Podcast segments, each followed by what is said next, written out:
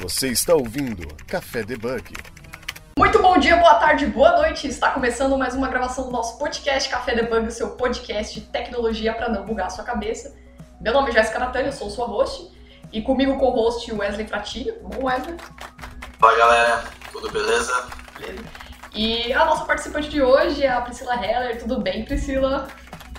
Oi, pessoal, tudo bem? Que prazer estar aqui. Muito obrigada pelo convite. Bom, acho que alguém já deve ter reconhecido sua voz, né? A Priscila é engenheira de, e é, engenheira de suporte do GitHub e ela vai participar da nossa gravação, que é o tema de hoje. A gente vai abordar alguns assuntos sobre DevOps, né? E contando a visão dela, é, a experiência que ela tem e algumas, algumas curiosidades também sobre o GitHub. Então, antes de iniciar nossa gravação e apresentar a nossa convidada, para você que está nos ouvindo, está ouvindo esta gravação, não esqueça de dar um like, compartilhar esse episódio. Estamos no SoundCloud, é, Spotify, é, Google Podcasts e qualquer outro agregador de podcast que você pode nos acompanhar. Então é só seguir a gente e compartilhar essa gravação com seu amigo. Bom, Priscila, apresente-se quem que é você na fila do pão, para quem não te conhece, apresente-se um pouco para a galera, fala um pouquinho sobre você. Com certeza, com o maior, maior gosto. Bom, meu nome é Priscila Heller, eu sou brasileira de Minas, sou de Contagem.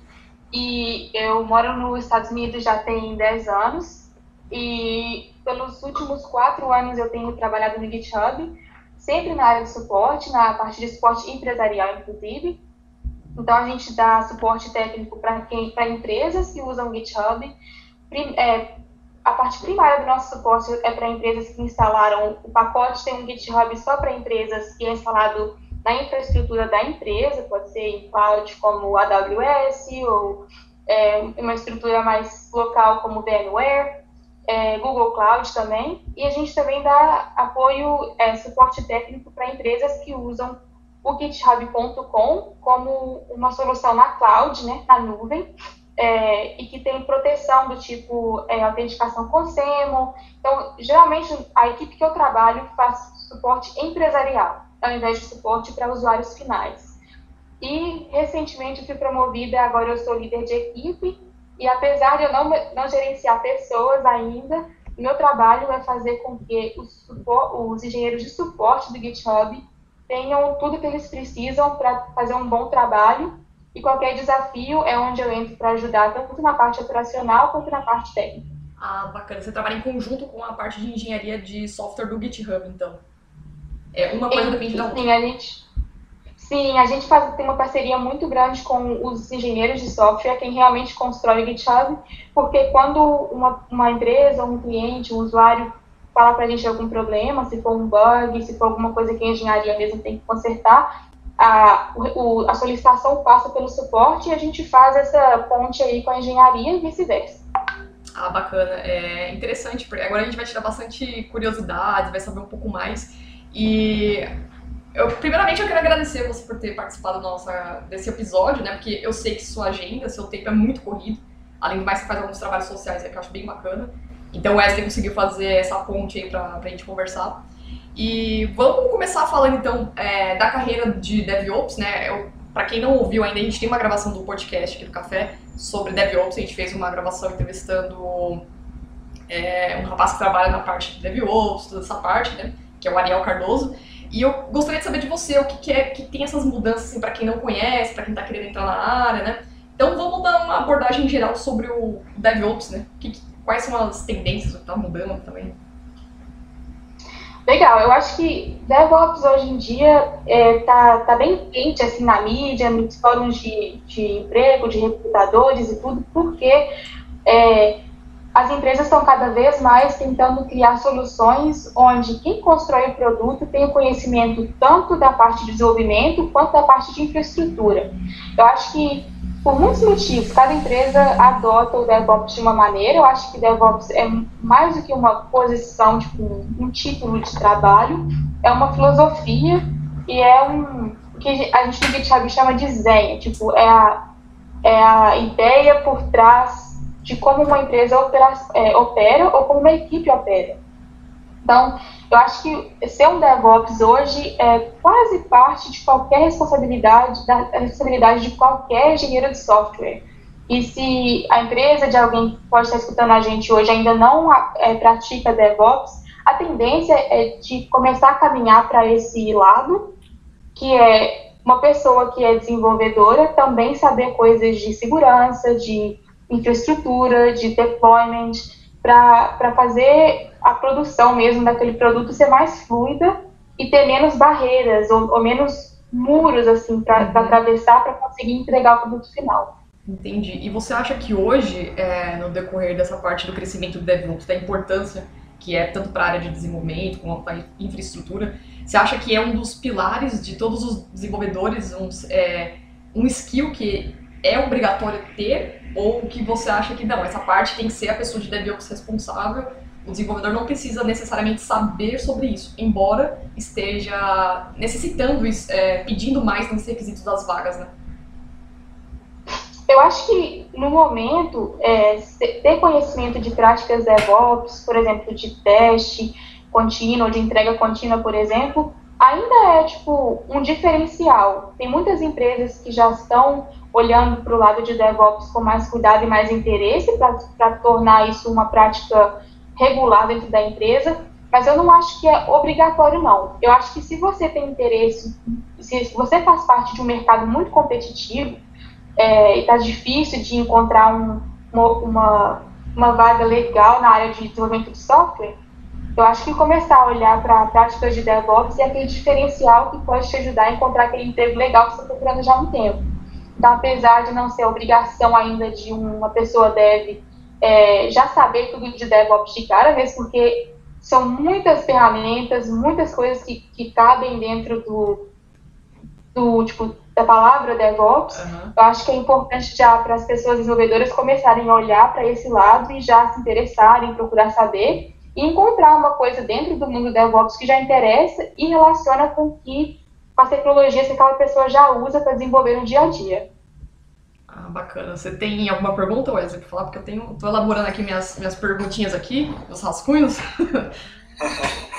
então, necessariamente, igual você disse, todo software engineer ele tem que ter um, esse skill de um DevOps, certo?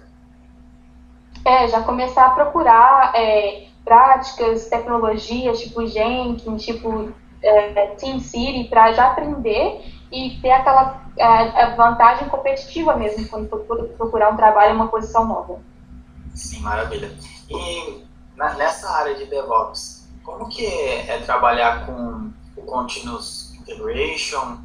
Conta mais pra gente. Sim, é, eu acho que o, Continuous Integration é, é quase que uma veia que liga quem faz é, desenvolvimento de software e quem faz a parte de DevOps. Vamos se fosse se dentro de uma empresa que tem os dois completamente separados, eu acho que o Continuous Integration é uma veia que liga os dois campos. Assim. É, é o tipo de, de trabalho, por exemplo, no GitHub a gente fala muito sobre GitHub Actions, porque é, um, é uma tecnologia que faz esse, tem essa função de, de integração contínua e, e deploy contínuo, entrega contínua. É, é a prática de estar é, tá sempre, a cada linha de código que você cria, você já testa e você já manda para a produção os seus testes passarem, o que facilita é, a entrega mesmo do produto e de conserto de bugs, é, sem ter que esperar é, muito tempo, já que a demanda e o consumo dos produtos de software são, sempre muito altos e, sempre quentes, né? Um website não pode mesmo se dar o luxo de esperar um dia inteiro para consertar um bug às vezes.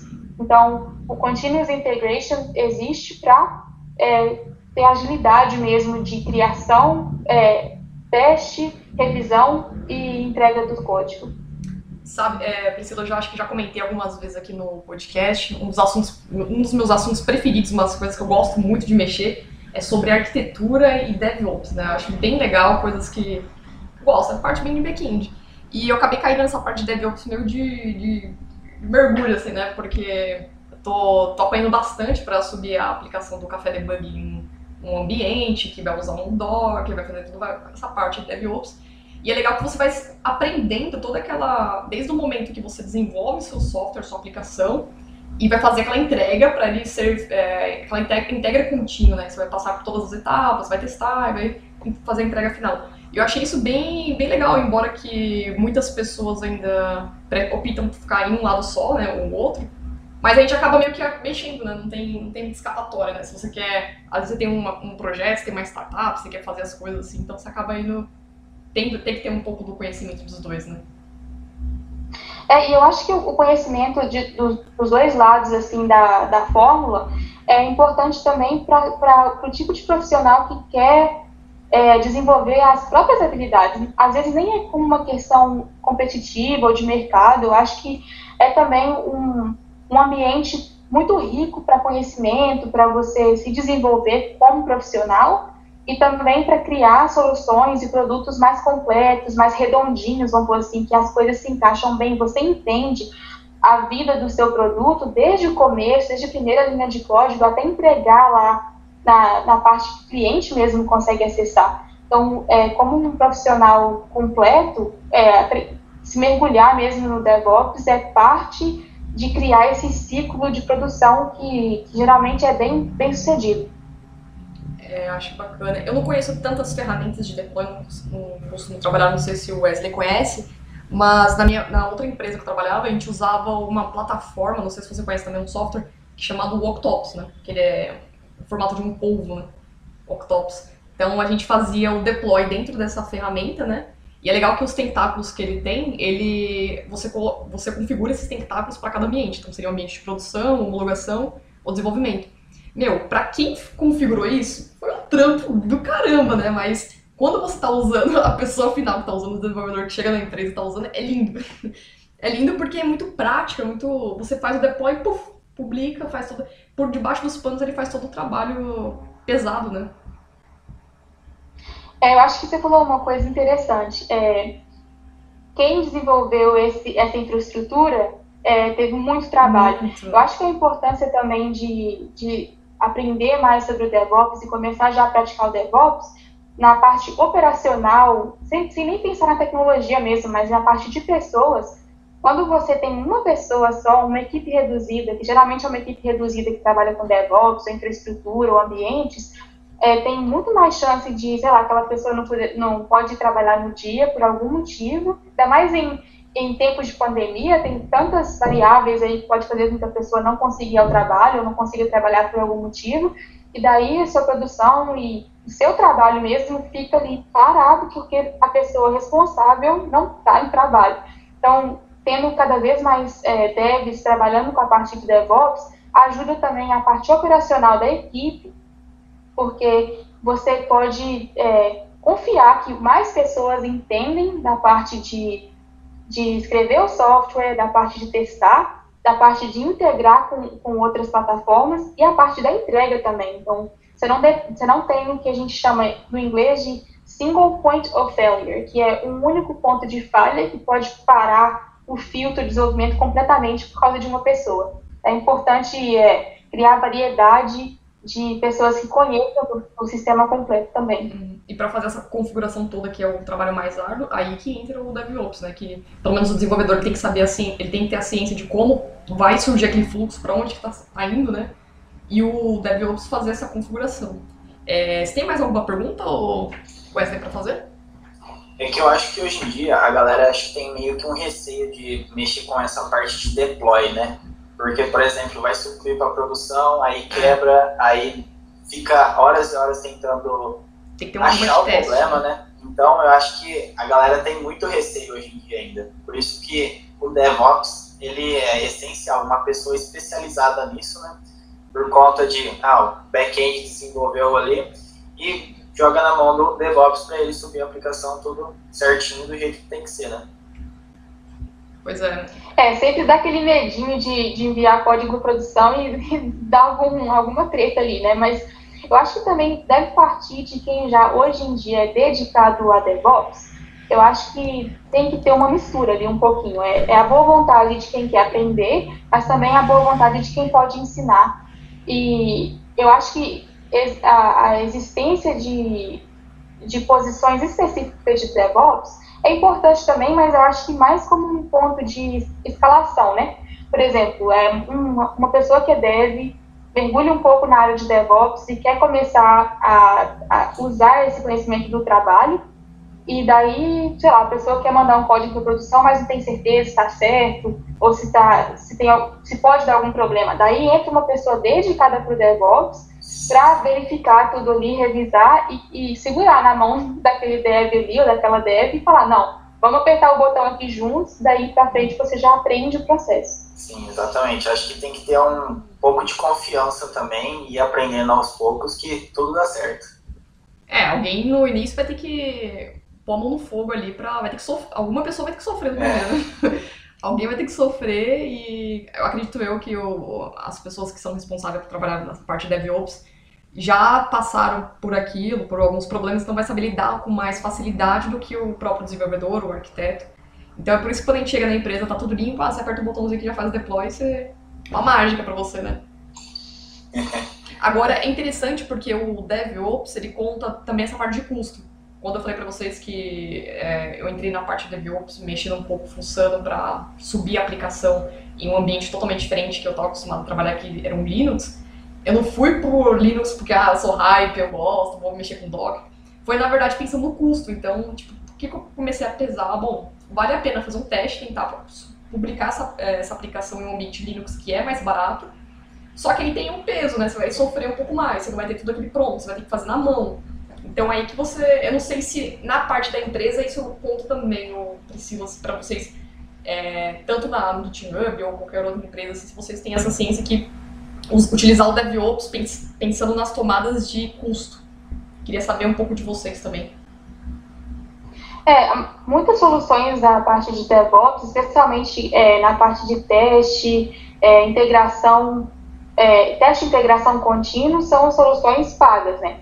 Mas uh, no GitHub, por exemplo, eu estava mencionando hoje, no começo da nossa conversa, que eu faço parte de uma equipe que dá suporte para um pacote que o GitHub construiu, que cada empresa instala na sua infraestrutura. Esse pacote que a gente construiu, ele é criado em cima do Ubuntu. Aí, como você mencionou, o Linux, é, empresas também fazem uso bem pesado de soluções gratuitas, porque no final das contas, o que você, como empresa, consegue economizar, o seu usuário final também economiza. E ainda a gente tira a vantagem né, de, do, de muitas dessas soluções gratuitas serem open source. Então, você já entende que a comunidade que, que é o seu público-alvo para aquele produto já tem um conhecimento de projetos open source, então eles entendem que dependendo da solução eles podem ajudar a consertar algum problema, mas ao mesmo tempo acho que faz um, um equilíbrio assim entre os gastos que você já tem com soluções pagas e soluções grátis, né? É, tem custo, claro, acho que tem, tem muitas coisas que poderiam ser open source hoje em dia, poderiam ter um custo reduzido, mas a indústria de software tem que ser movimentada de alguma é. maneira, né? Então, acho que encontrar esse, esse meio termo aí é essencial, pra, tanto para a empresa quanto para o usuário final. Tem algumas ferramentas. É, é, o Jenkins ele é pago também? O Jenkins tem. Não tem. Eu trabalho com o Jenkins hoje, que integra com o GitHub, mas eu não sei se ele é pago. Eu não sei se ele é pago, se ele é open source. Eu tinha visto alguma coisa de ser open source, mas talvez, mesmo que seja open source, não vai ser toda, toda a plataforma, né? Deve ser algumas coisas limitadas também, né? Pode ser, e, mas eu acho também que no futuro, não tão distante, quem sabe, acho que a gente vai ter mais é, opções no mercado que sejam gratuitas. É, eu acho, inclusive, que o GitHub Actions tem uma parte paga, obviamente, mas eu acho que veio como uma opção mais em conta é, comparado com, com outras soluções que talvez você teria que usar três softwares diferentes para conseguir o mesmo resultado e aí outras empresas, e GitHub no meio, estão criando soluções que são, é, tipo, tudo em um, né? Que é, tipo, mil e uma utilidades, mas que te entregam o que você precisa em, em um produto só. Então, minha esperança é que no futuro não tão distante, essas soluções continuem aparecendo, pensando não só na produtividade, mas também no custo. Você está ouvindo Café Debug. Legal. É, eu tenho uma pergunta aqui, Priscila. É, eu queria saber uh, um pouco da sua trajetória na, na parte é, do GitHub, é, não focando tanto assim na, na história, assim, para não fugir tanto do assunto, mas como que é a sua trajetória hoje em dia trabalhando tanto na parte de suporte, lidando também, é, convivendo com essa parte de DevOps. Como que é, é, conta pra gente essa experiência de estar no GitHub e mexendo com essas tecnologias e não sei se vocês, ah, sim, é muito óbvio que vocês podem estar muito mais à frente do que a gente aqui, né, é, com termos de tecnologia, mas eu queria saber de você, o que, que é a experiência na parte de DevOps, suporte, do GitHub, como, conta pra gente. É, pra mim, foi muito complicado começar no GitHub porque eu não tinha experiência na área de tecnologia na época, uhum. quando eu comecei. Tinha uma experiência muito limitada. E uma das coisas que eu fiz no começo, que me, ajudou, que me ajudou muito, e eu sempre indico para as pessoas, é já mergulhar de cara no mundo Linux. Porque o Linux, ele é robusto, mas ao mesmo tempo, se você quiser só começar devagar, ele te dá a opção de começar um comando por vez. Ele tem uma documentação apesar de muitas vezes estar em inglês, não tem uma documentação extensa que você pode aprender por conta própria. Você pode ir atrás de cursos, tem muitas opções hoje em dia para aprender cursos de Linux. E o Linux, como você mesmo falou, é, ele, ele, é utilizado muitas vezes por ser grátis. Né? Então, é, eu tive que me mergulhar um pouco na parte de Linux, a parte de Git, porque é a base do, software, do desenvolvimento de software hoje no mundo inteiro. Mas eu acho que um dos maiores é, desafios que eu tenho até hoje, quatro anos de GitHub, e eu acho que a parte de DevOps também, é que tem muita tecnologia é, hoje em dia que são, são excelentes no mercado, que muitos usuários finais e empresas usam, e você sempre quer saber o que está acontecendo para poder desenvolver um produto bom e para dar suporte né, para o seu usuário final de maneira com qualidade. Então, um dos maiores desafios que eu tenho é me manter é, atualizada com as coisas que são, são novas no mercado e as coisas que já existem há muito tempo. Eu tenho que sempre estar aprendendo é, as novas atualizações ou alguma coisa nova que eles incluíram no pacote. E é, é um desafio, mas ao mesmo, ao mesmo tempo é o que mantém o interesse vivo em continuar na área de tecnologia. É muito complicado, é muito difícil, na verdade, você Sim. ficar é, entediado, né? Você tem sempre que estar tá buscando mais informação. É, isso a gente até a gente vê muitos casos de pessoas que têm crise de ansiedade, a gente está muito correndo, parece que não para, nunca acaba, né? Você tá sempre correndo, correndo, estudando, parece que nunca tem fim, né? É verdade. E, e junta isso ainda o, o, tema de síndrome de impostor, Exatamente. né? Eu não sei se, se isso é muito falado no Brasil hoje em dia, mas Sim. aqui é, porque você tá, tá numa equipe que você já pensa, nossa, a equipe é ótima, o pessoal é bom de serviço, e eu chegando agora nova nessa equipe, daqui a pouco eles vão descobrir que eu não sou tão boa quanto eles e vão me mandar embora. Então é isso que é a síndrome do impostor, é achar que você não é bom o suficiente em comparação com a sua equipe, com a empresa. E isso é muito normal, especialmente para quem realmente se preocupa com a performance né, própria como profissional e quem se importa mesmo com a empresa e com o produto. É, e, e, ter que estar sempre no topo mesmo das novas tecnologias, das coisas novas, causa esse tipo de sentimento você não dá conta, né? Mas acho que é normal e a experiência e a confiança de continuar batalhando ali ajuda esse sentimento a diminuir ao longo do, dos, dos anos, eu acho. É, a gente tem mania de achar que as pessoas que estão fora do país, né? Não vou dizer exatamente os brasileiros, mas é os gringos, né? Eles são mais experientes do que a gente, né? São, são vamos supor, ah, uma pessoa que trabalha no GitHub, uma pessoa que trabalha no Facebook, eles são, tem um cérebro alto QI, né? Então a gente tem o costume de se colocar um pouco para baixo, que eu acho que já é errado já, né? E também não é bem assim, né? É, com certeza.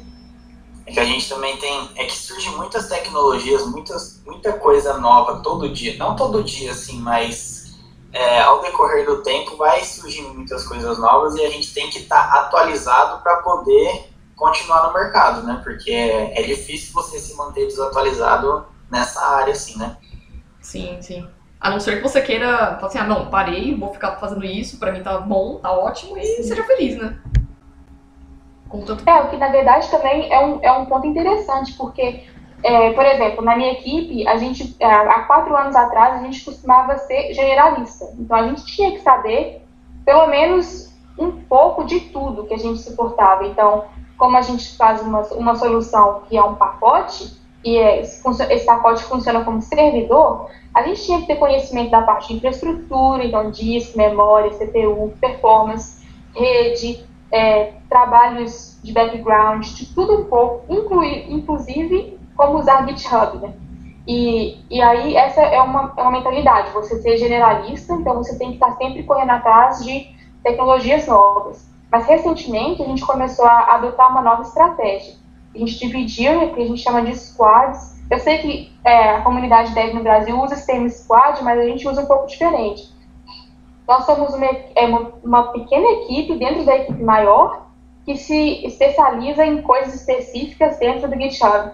Então, recentemente, a meu squad é, especializa na área de ecossistemas. Então, API, GraphQL, é, integrações em geral, GitHub Apps, é, aplicativos OAuth, né? Então, esse é o nosso universo. Então, a gente abriu mão um pouco das outras tecnologias que outras partes da equipe suportam, para a gente se dedicar mesmo a uma coisa específica.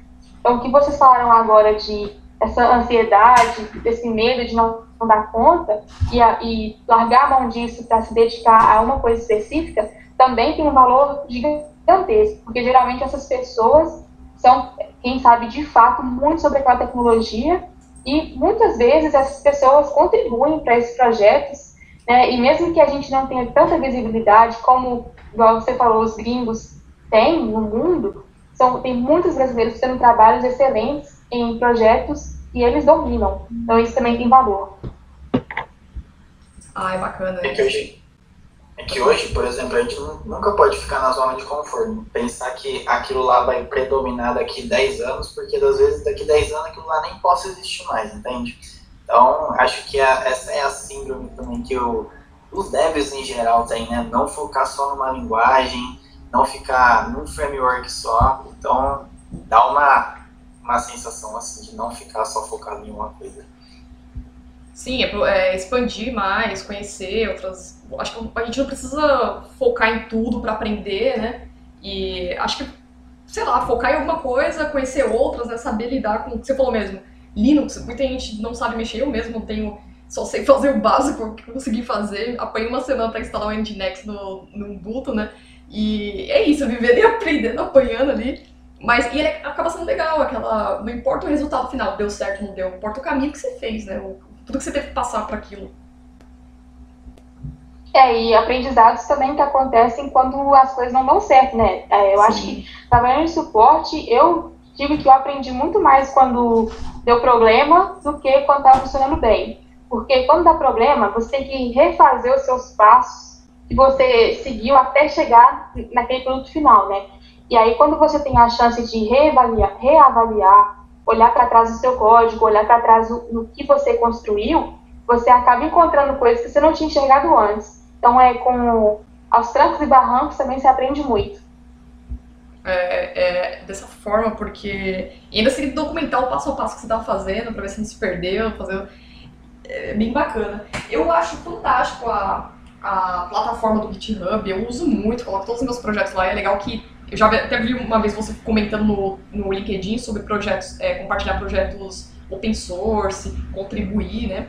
E aí eu vi uma matéria no, do aqui, eu não vou achar o link, mas eu vou pôr na pauta, que o GitHub ele expandiu os repositórios para um ponto ártico, né? O data center. Eu achei bem legal isso aí. Eu falei, caramba, se eu não me como que era a matéria, eu não lembro se era é, alguns repositórios de uma determinada data ia ser hospedados ne, é, nesse polo ártico, né? Eu vou colocar o link que eu não lembro direito pra, pra galera compartilhar. É verdade. É, acho que o GitHub, ele, é, a gente crê muito no poder de, da criação e da, da, evolução humana através do código. Então, a gente acredita também na história, né? Tanto que você, se você for no seu perfil do GitHub, você vê lá aquele mapa da, da, dos seus históricos de commits, de atividades no GitHub, é, o histórico de cada desenvolvedor, desenvolvedora, é, conta muito sobre, não só sobre aquela, o progresso daquela pessoa como deve, mas também o progresso do produto que eles estão construindo, ao, ao longo dos anos, ao longo dos meses mesmo. Então, eu acho que olhar, é, criar esse, esse, esse, é, esse Vault que a gente criou, tô trocando a palavra em português, mas tá me falhando. e criar esse Vault que o GitHub criou esse programa é importante porque é, é aquela mesma história da cápsula do tempo, né? Que tem muita gente, muitos filmes que mostram um grupo de adolescentes colocam um monte de coisas que eram importantes para eles numa caixinha, naquela época da vida, né? Coloca numa caixinha, enterra a caixa e abre depois de 10 anos. Daí quando você olha para trás, você vê o tanto que você progrediu e ao mesmo tempo você vê é, como que foi útil o que você escreveu lá atrás para onde você está hoje. E, e o, esse, esse Vault que a gente criou é uma maneira de até mesmo celebrar o progresso humano e, e dar valor ao código que foi criado ao longo de todo esse tempo. E de tanto repositório que tem lá, eu fico imaginando o tamanho do, da base de dados de vocês, do, da, da infraestrutura, até a parte que a gente iniciou aqui a gravação falando de DevOps, né, como que é o cuidado. E eu vejo que deve ser um trabalho muito grande, né? Tanto para vocês manterem estável aquilo, porque eu, até agora, não sei se o Wesley já viu, mas eu nunca vi o GitHub fora. Não sei se houve algumas estabilidades. É, é. Teve, teve um tempo atrás que deu uma caidinha, acho que um segundo. três meses atrás ele deu uma desestabilizada e a galera chegou a dar uma boa comentada. Eu vi acho que no Twitter isso aí, mas não cheguei a tipo, acompanhar, tipo, ah, nossa, tá fora, realmente tá fora. O Google já vi algumas vezes fora, eu falei, gente, o Google tá fora, acabou o mundo. É o fim do tempo. mas eu não A gente tem maior orgulho, é, é, tipo, em geral, mesmo, por exemplo, a gente de suporte que não tem não tem muita relação direta com manter o GitHub.com é, funcionando, a gente tem muito orgulho de fazer, tipo, uma das nossas políticas, os nossos valores de empresa é manter o GitHub funcionando pelo menos 99% do tempo. Então, quando tem uma queda dessa daí, a empresa inteira a gente sofre, porque a gente, com suporte, você já imagina que vai ter uma enxurrada de tickets, né? Fala, Poxa, mas o que aconteceu? É só eu? Não, não é só você. Mas a gente tem muito orgulho de falar, não, é realmente é, é uma plataforma muito robusta, mas tem uma equipe muito competente que se importa demais com o trabalho que a gente faz, trabalhando dia e noite para manter não só a plataforma inteira funcionando, mas pequenas funcionalidades do tipo, se você pensar, é, o GitHub Actions é um, um grão de areia em cima do que o GitHub é, porque tem várias coisas que funcionam é, no monolito né, do, do GitHub.com, mas outras partes que foram agregadas depois, que também dá um trabalho danado para manter com funcionalidade de tipo quase 100% o tempo todo. A gente tem muito orgulho de, desse, desse, dessa porcentagem, com certeza. É, dá para acompanhar as mudanças que estão tá sendo feitas, então, é, por isso que eu devo imaginar que o trabalho de desenvolvimento, arquitetura, DevOps, para manter isso no ar funcionando, para a gente poder hospedar os projetinhos, fazer os pull request que todo mundo gosta, né? É, não é fácil, deve ser um trabalho bem, bem árduo, né?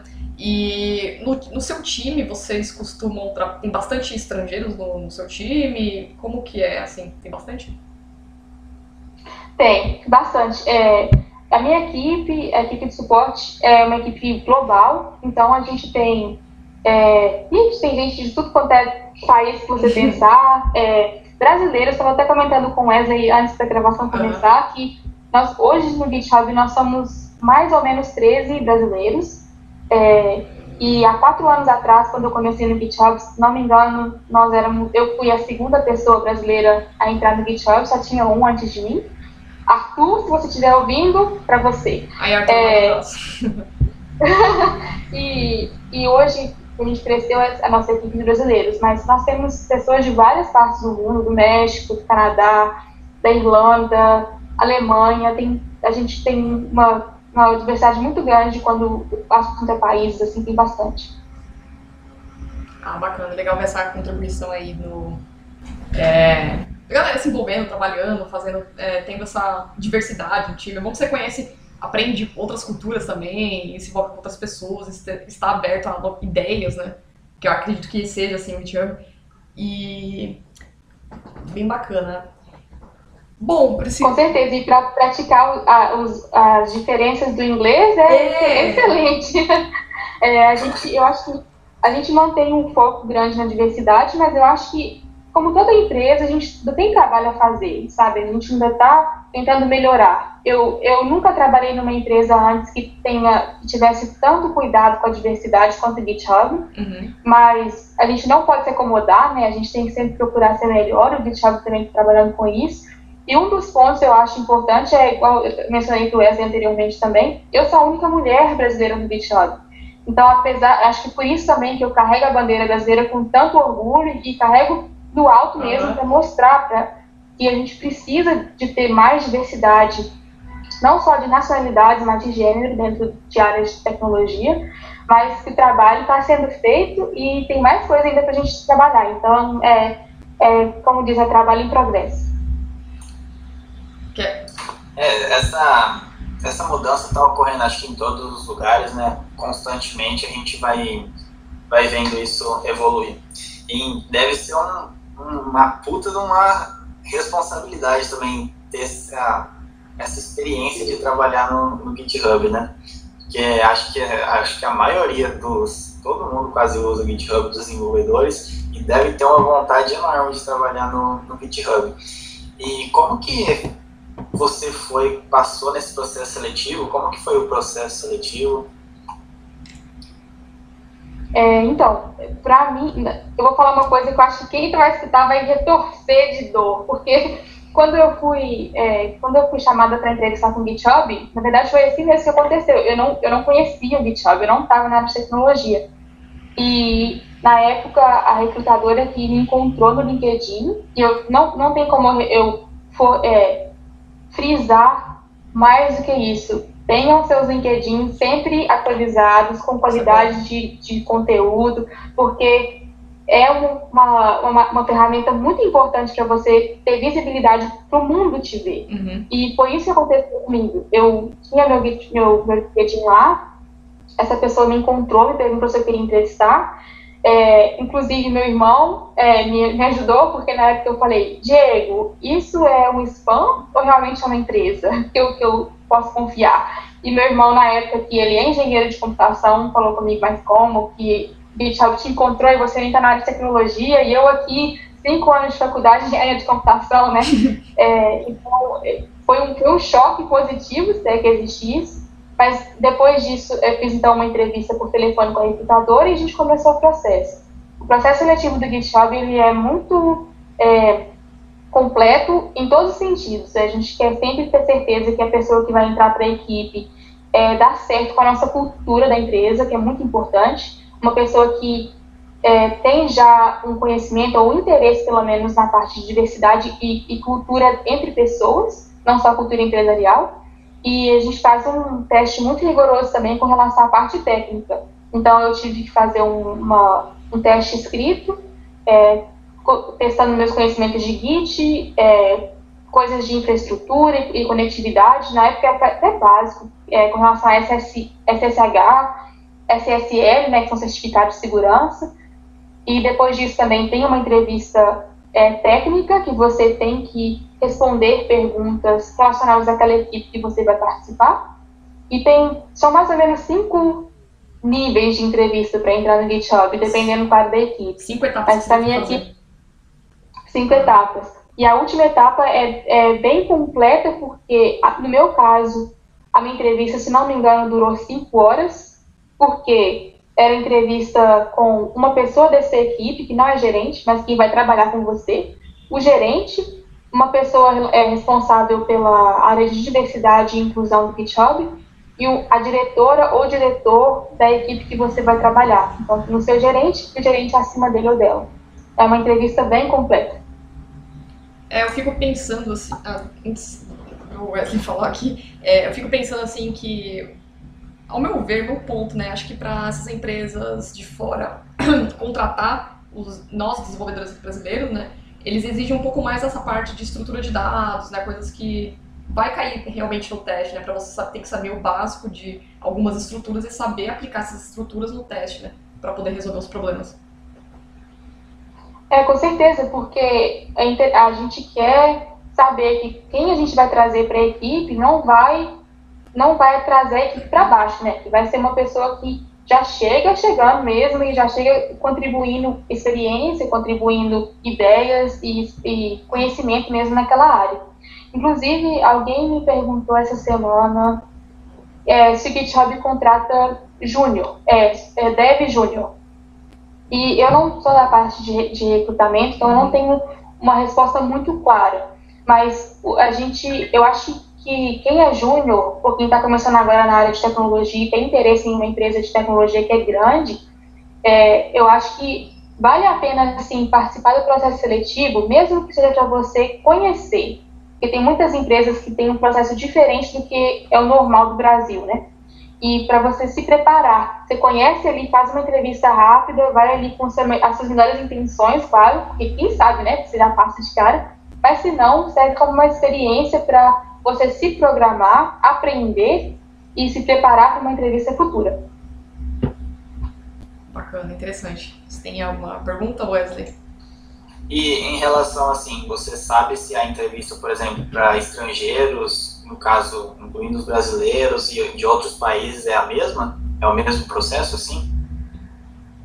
É, bom, na minha equipe eu não tenho outra pessoa que é do Brasil, né? Mas pelo que eu que eu, o pouco que eu sei com relação a outras equipes e devs é, brasileiros no GitHub é a, o mesmo processo para todo mundo. Não tem diferença de nacionalidade, não. É, e muita gente também me perguntou: ah, tem teste de inglês? Não, não tem teste de inglês específico. Falar assim, não, agora você vai fazer um teste de inglês. Eu acho que a avaliação do nível de inglês que as pessoas falam dentro do GitHub já vem como parte da, do teste escrito e depois a uhum. entrevista cara a cara também. É, isso aí já deve ter, é. deve, tem que ser um nativo seu, né? Você já tem que estar tá sabendo, já tem que estar tá no seu inglês para se comunicar com é, a pessoa. É, porque entrevista né? já vai ser em inglês também, né? Eles já vão entrevistar uma pessoa em inglês, né? Sim, as entrevistas são sempre em inglês, mas eu acho que eu acho que o inglês não é tipo uma opção, a não ser que você não saiba inglês e não, o suficiente para comunicar com a equipe, eu não acho que o nível de inglês é suficiente para te falar que você não vai passar. Eu acho que isso talvez aplique inclusive para outras empresas que não seja só GitHub. Claro, o inglês é importante porque a comunicação entre equipes Exato. é vital, né, para o sucesso da equipe.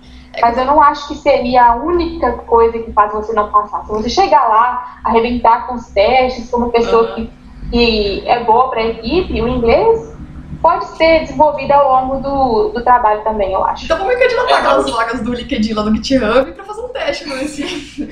Não, porque eu tava conversando com uma amiga minha, né, que, uh, por exemplo, tem muito. Eu, às vezes eu tenho dificuldade de entender algumas regras de negócio, essas coisas, tipo, na minha língua. Eu falei, caramba, imagina se eu tivesse com a língua, com outra língua.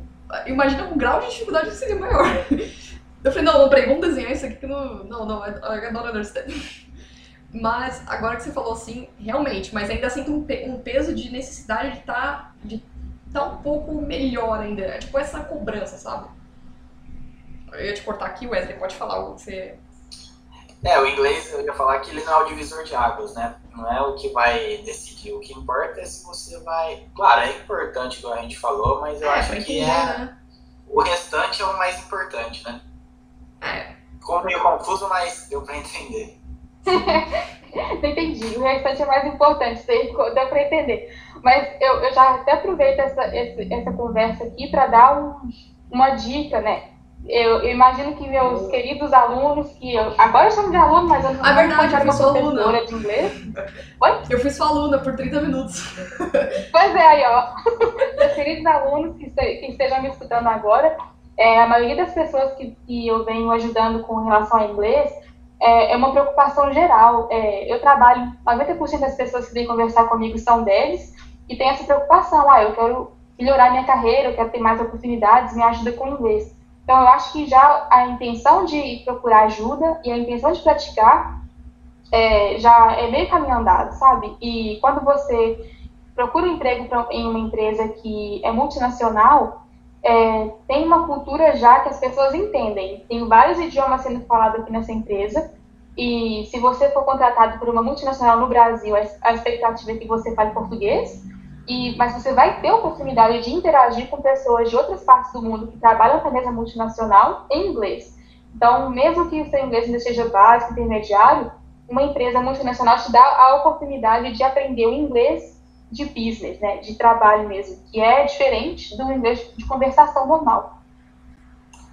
Bacana.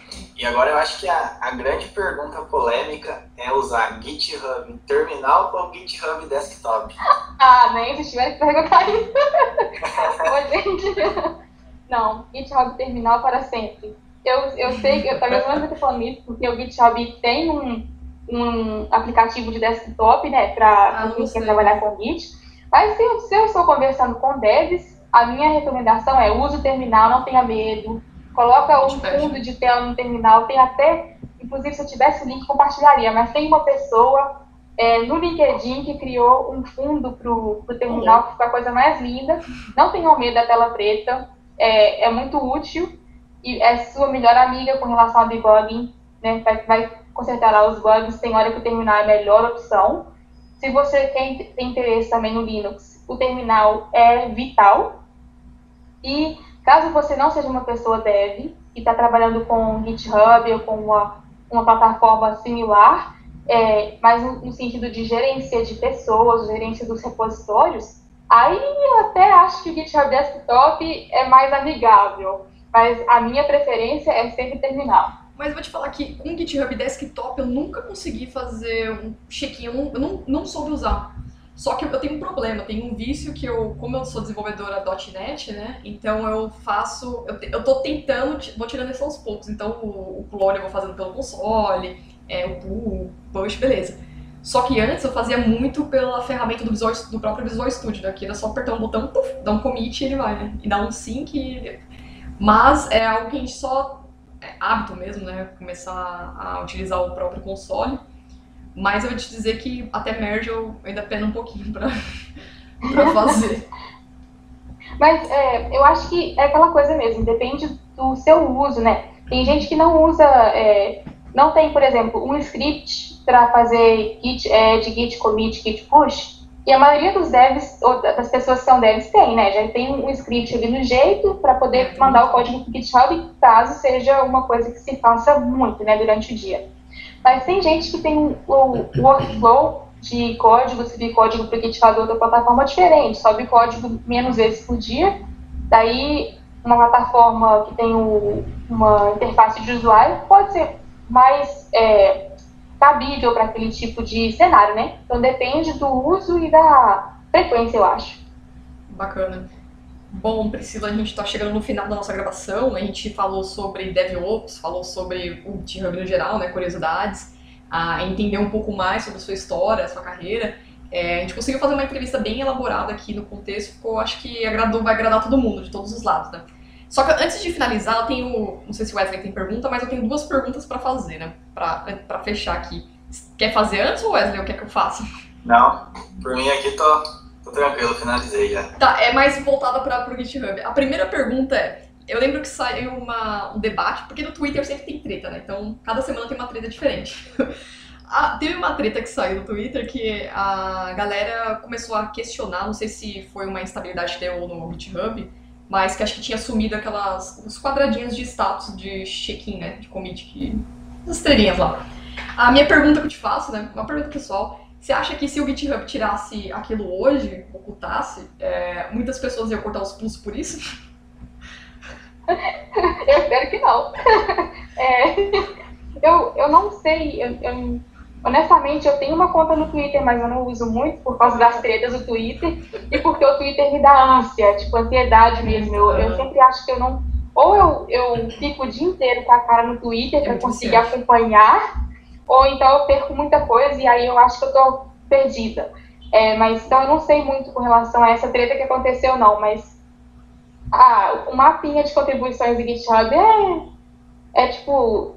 É quase Uma que a nossa estrelinha, identidade né? visual, né? É, é como você tem como ver mesmo o seu trabalho. Se, Aham. se o seu trabalho pudesse traduzido em uma, em uma imagem, seria aquele mapa ali na página de perfil. Então, eu não sei quais são os planos do GitHub para esse mapa, mas eu espero que ele continue. É porque a- a- as tretas que ocasionaram é que as pessoas. Algum, alguma, um lado das pessoas falaram que é importante ter um repositório, a galera dá mais importância a um README muito mais bonitinho, a importância do projeto mesmo, o que, é. E outras pessoas acabam criando bots, mas pra poder dar aquelas estrelinhas lá, pra poder ter os status lá marcados, né? Tipo, como Então a gente percebe que aquela, aqueles quadradinhos lá é como se fossem os seguidores de Instagram, os likes, é muito rede social, né? Ah, Mas- entendi. Ah, mas eu acho que eu acho que devs são um grupo muito rico, um grupo muito rico de, de oportunidades, pensamentos, Aham. de opiniões, ideias, né? Mas independente do que você disponibilize ou não, sempre vai ter gente dando um jeito de Exatamente. gostar demais e ser completamente a favor daquilo, e vai ter uma outra parte que vai odiar aquilo Exatamente. e vai ser completamente contra. Porque só na Então- área de TI que tem essas, essas desavenças. né? Nenhuma outra área tem. Ah, esse aqui é melhor que o outro. Não, só só TI mesmo. É, então, eu acho que estar no mundo de tecnologia é excelente, é cheio de altos e baixos, e a gente tenta encontrar o meio do caminho que serve para a maioria das pessoas e vamos tentar fazer isso dali ser a melhor coisa que a gente pode criar, né? Então, É, vamos, na minha opinião, vamos manter os quadradinhos deles lá, porque também serve para muita gente que está procurando emprego. Exato, já Quem realmente está batalhando ali para fazer commits, para mostrar o Uhum. progresso, aquilo ali é muito importante. Bacana. E a última pergunta, para entender um pouco mais sobre o plano de carreira do GitHub, ah, você, pelo menos a primeira dica que você falou que era para as pessoas entenderem um pouco mais de Linux, né? Estudar um outro sistema operacional que é muito utilizado, você, você vê a importância do, é, no Git dele, é, essas coisas. É, E eu queria saber, assim, com relação aos planos do, de carreiras do GitHub, quais são as dicas para quem está querendo entrar? Você já falou que o inglês já não é tão importante assim, então já é uma boa dica para mim. Vou me candidatar daqui a pouco. É, queria saber quais as dicas que você dá para quem está tentando entrar tipo, no GitHub é, ou alguma outra empresa. Mas vamos focar só no GitHub. Quais são as dicas preferenciais, as, tipo assim, as três tops dicas que você daria e fala assim, não, essas aqui acho que é, é importante para vocês. As outras não que não sejam, né, mas que vocês devem seguir. Quais, quais seriam? É, o inglês é importante porque o processo inteiro é inglês. É. Então, pelo menos nesse nível aí, tem que estar. Eu não digo é, nível nativo, Aham. não é necessário, mas pelo menos. Leitura e escrita pra saber conversar, né? Perdão, como? Leitura escrita para as pessoas saberem conversar, conseguir se comunicar, né? Sim, com certeza. E a outra coisa que eu acho importante é, é qualquer posição que você estiver candidatando, é, não tenha medo de vender seu peixe. Isso é, é, acho que é um, uma, uma coisa que brasileiros em geral têm uma certa dificuldade. É o nível de confiança no seu taco, como assim. Mesmo que eu não gosto muito desse ditado, não, mas é só para me explicar melhor. É, em geral, eu, eu tenho visto que pessoas de alguns países, não sei se é cultura, não sei exatamente por quê, mas algumas pessoas têm mais facilidade de falar: não, realmente, eu fiz isso, eu sou boa nisso, eu tenho experiência com isso, e você é direto e você se vende bem, vende sua ideia, vende sua experiência. É, você convence as pessoas, você sabe o, o seu valor. E tem outros, outras pessoas, outras culturas, e eu me incluo nessa, nessa segunda cultura de que é, ser humilde demais não é uma coisa boa para quem quer entrar em tech, na minha opinião. Se você é uma pessoa que desenvolve em .NET, por exemplo, e você sabe mesmo o que está falando, você é, tem experiência, já passou muito perrengue para conseguir chegar onde você chegou, fala. Comunica isso com a pessoa que está te entrevistando. Não tenha medo de mostrar sua experiência e o seu valor. Essa é uma. Eu sei que foi muito grande, mas é uma. Ah, era a primeira. A segunda. Essa é a primeira. A bom. segunda. É, quando você vai entrevistar com uma empresa de tech ou com o GitHub, por exemplo, quem vai te entrevistar realmente sabe o que eles estão te perguntando. São pessoas que estão procurando gente boa para trabalhar na equipe deles ou delas. Então, não tente. É, Enrolar? Não, não, não embora meio de campo. Não, Não, tente não vem com meias conversas, não. Sem ou você sabe. não. É, ou você sabe mesmo, ou você não sabe e eles vão conseguir identificar isso de cara. E uma terceira dica que eu, inclusive, conversei, vou, dar, vou falar outra, outro nome aqui, porque tomara que vocês me escutando. Marcos, foi muito bom conversar com você em inglês, e agora eu vou te dar como um exemplo super positivo Boa. eu conversei com o Marcos e expliquei para ele o seguinte: quando você tem interesse em entrar numa empresa grande, é, eu, é, eu acho que em tech talvez seja uma coisa mais dos Estados Unidos, mas foi um conselho que eu recebi e eu passo para frente. vamos supor que o seu objetivo como dev é entrar no GitHub. Então, não aplica, não manda currículo para o GitHub até você estar tá se sentindo confiante, é, preparado ou preparada e pronto ou pronta para realmente mostrar o seu valor. E é, a parte da confiança vem da prática, né? Então, ao invés de aplicar, mandar seu currículo para o GitHub para várias posições, não, porque isso fica guardado no banco de dados praticamente de qualquer empresa e o pessoal do, que recruta vai ver lá, nossa, a pessoa está desesperada, mandou 30 aplicações aqui, 30 currículos para 30 vagas diferentes. Então, você se queima com esse tipo de prática. A minha sugestão é, se você tem interesse em trabalhar no GitHub, encontre uma empresa que é semelhante e aplica, né, manda seu currículo para aquela empresa, faz um bom trabalho, aprende o processo seletivo, se prepara mesmo, e como eu digo, não, não usa como essa entrevista como uma coisa descartável, porque eu acho que entrevista, processo seletivo é muito cansativo, é, demanda demais até a parte emocional de cada pessoa. Mas então se prepara para outras empresas, vai lá fazer uma entrevista bem feita. E depois, quando você se sentir confiar, é, confiante né, no seu, na sua experiência, daí você fala, não, essa, é, essa aqui é a minha chance de ouro com o GitHub, com qualquer outra empresa, eu vou colocar o meu melhor no papel e na aplicação, né, no processo seletivo e vai. Mas não, não se queime por se candidatar demais. Apesar que eu também já vi casos onde a pessoa mandou o currículo uma vez, recebeu um não, no GitHub mesmo, aí passou um tempo, voltou, mandou o currículo de novo e conseguiu passar. Então, eu acho que tem que ter equilíbrio. Bacana. É, e outra, eu ia falar que duas perguntas, né, mas já pegando esse gancho aí, a diferença de idade então não existe, né? Por exemplo, uma pessoa mais velha mandar, ter as qualificações, ela pode passar do mesmo jeito também, né?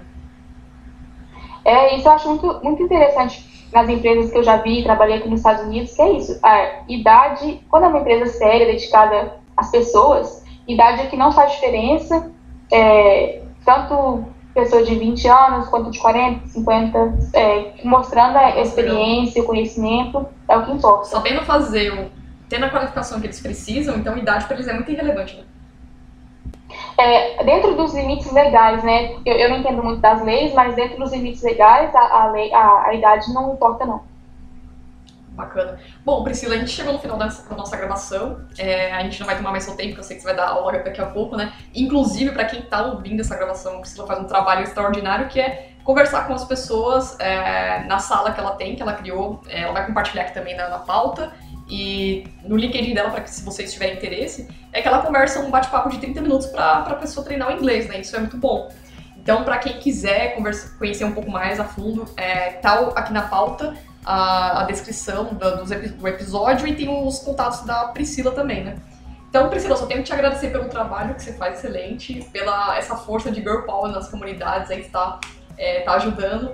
É, isso também é a gente fala que é uma contribuição, né? É, acaba se tornando open source também. Então, muito obrigada por estar participando do podcast também, por ter aceitado ter dividido um pouco do seu tempo. E acho que é isso. Tem alguma coisa para falar, Wesley? Não, queria também dar meu muito obrigado por disponibilizar o seu tempo, que é bem corrido, agenda bem sumidinha aí, e bastante sucesso aí. Uma brasileira aí no GitHub representando a gente. Exatamente. Pra Bom, você... Muito obrigada. Muito obrigada pelo convite, pelas palavras tão, tão amáveis. É, e se eu puder só rapidamente Pode dar um, falar, você já vai agora, seu momento. Uma dica aqui. é, como a gente, mais, mais uma, uma pequena dica aqui. É, como a gente já está no meio da Hacktoberfest, né, eu tenho indicado muita gente a participar, mesmo que seja sua primeira contribuição, ou, ou se você já tiver contribuído mil vezes, ainda dá tempo, ainda tem dois dias de Hacktoberfest. E eu criei um projeto que eu não imaginei que fosse ter visibilidade, para ser sincera, mas é, tô, o GitHub tem um, um programa para ensinar como usar GitHub, GitHub Actions e outros produtos do GitHub que se chama Learning Lab, Learning ou Laboratório de Aprendizado, né? E a única coisa que, que o único problema para mim nessa plataforma é porque ela é somente em inglês e eu creio muito na democratização do, do ensino e de oportunidades de aprendizagem. É, e meu objetivo foi traduzir é, esses, esses cursos do inglês para o português para que devs estejam começando agora, principalmente, né, porque é, são cursos mais básicos, mas para quem está começando agora, ter a oportunidade de aprender usando o material oficial do GitHub. Então, eu criei uma organização dentro do GitHub que se chama Brasilidade. Se você buscar Brasilidade, você vai encontrar a organização e tem repositórios lá dentro, que é onde eu e outras pessoas desenvolvedoras que, tem, que, que me encontraram, alguns por acaso, estão é, contribuindo. E o que a gente está fazendo é traduzir os arquivos do inglês para o português. Então, se você quer praticar seu inglês, é uma ótima oportunidade. Você ainda faz parte de um processo é, de um projeto open source uhum. e que é a comunidade está contribuindo. E ainda por cima você ajuda outras gerações de devs que estão chegando aí a aprender é, em português. Então Show fica meu convite para vocês Eu quero, quero contribuir também. Você pode passar o link aqui para mim colocar na pauta é, do, do, episódio aqui para quem for ouvir, né? Então, se vocês têm interesse nisso, ah, vocês vão achar o link desse, né, do projeto da Priscila aqui na descrição do podcast coloca lá, dá, uma, dá um scroll aqui no texto, tem uns textos aqui da, da nossa pauta, então vocês conseguem achar o link e contribuir também. Então você pode mandar aqui, Priscila, que eu vou dar um jeito de contribuir com você aqui também. Tentar fazer. E conhecer tá, mais já compartilhei. Boa, Brasilidades, github.com.br Brasilidades. Bom, e é isso. Você tem mais alguma coisa, Priscila, para falar? Quer contribuir também? Não, só agradecer mesmo a oportunidade mais uma vez é, eu sou muito presente no LinkedIn, então se alguém tiver alguma pergunta, é, se quiser trocar uma ideia ou puxar minha orelha para alguma coisa que eu falei que não devia, é, fica à vontade de entrar no meu LinkedIn que, que eles vão compartilhar né, na, depois. Olha, não fala isso, porque quando o Stack Overflow cai, e... eles mandam mensagem para Roberto Arcoverde. Então, se, se, cair, vou mandar para você também. Bom, é isso, Priscila, muito, muito obrigada. obrigada muito obrigada pela oportunidade. Eu tô super satisfeita e. E vamos fazer uma parte 2 do podcast, vamos fazer uma parte 2 da gravação para falar do como que foi a trajetória desse projeto aí, qual que, como que foi a evolução dele. Focar só nesse projeto. Todos os convidados que participam aqui, a gente fala para fazer uma parte 2 e sempre acaba gravando com a gente. Duas vezes, duas ou três vezes. Já tá aceito. Então, é isso aí, gente. Então, se vocês escutaram e gostaram desse episódio, não esqueça de compartilhar é, estamos no SoundCloud, Twitter, qualquer dúvida, perguntas, críticas construtivas, debugcafé.gmail.com. É isso aí, galera. Até mais, até a próxima e falou!